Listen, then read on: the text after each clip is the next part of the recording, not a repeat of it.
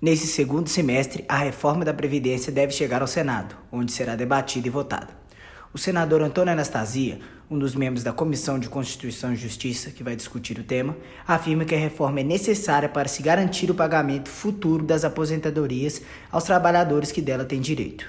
Aguardamos a conclusão da votação da reforma da Previdência na Câmara dos Deputados, que, conforme se noticia, deve ocorrer nos primeiros dias de agosto, para recebermos então essa proposta no Senado Federal.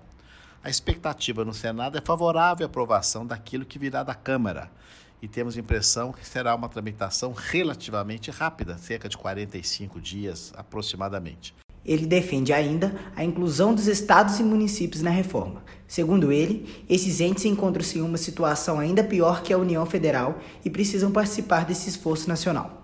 Agora, o grande tema que será debatido é a inclusão de estados e municípios na reforma, da qual eu sou favorável a essa inclusão e que certamente esse tema em especial voltará à Câmara dos Deputados para ser novamente debatido. Acho muito importante inserirmos estados e municípios também na reforma da Previdência e, como um todo, a aprovação da reforma que ajudará o Brasil nas reformas econômicas necessárias ao nosso desenvolvimento. A expectativa é que já nessa próxima semana a Câmara dos Deputados vote a reforma em segundo turno. No primeiro, foram 379 votos favoráveis. Para ser aprovada no Senado, a matéria precisará do voto de pelo menos 49 dos 81 senadores.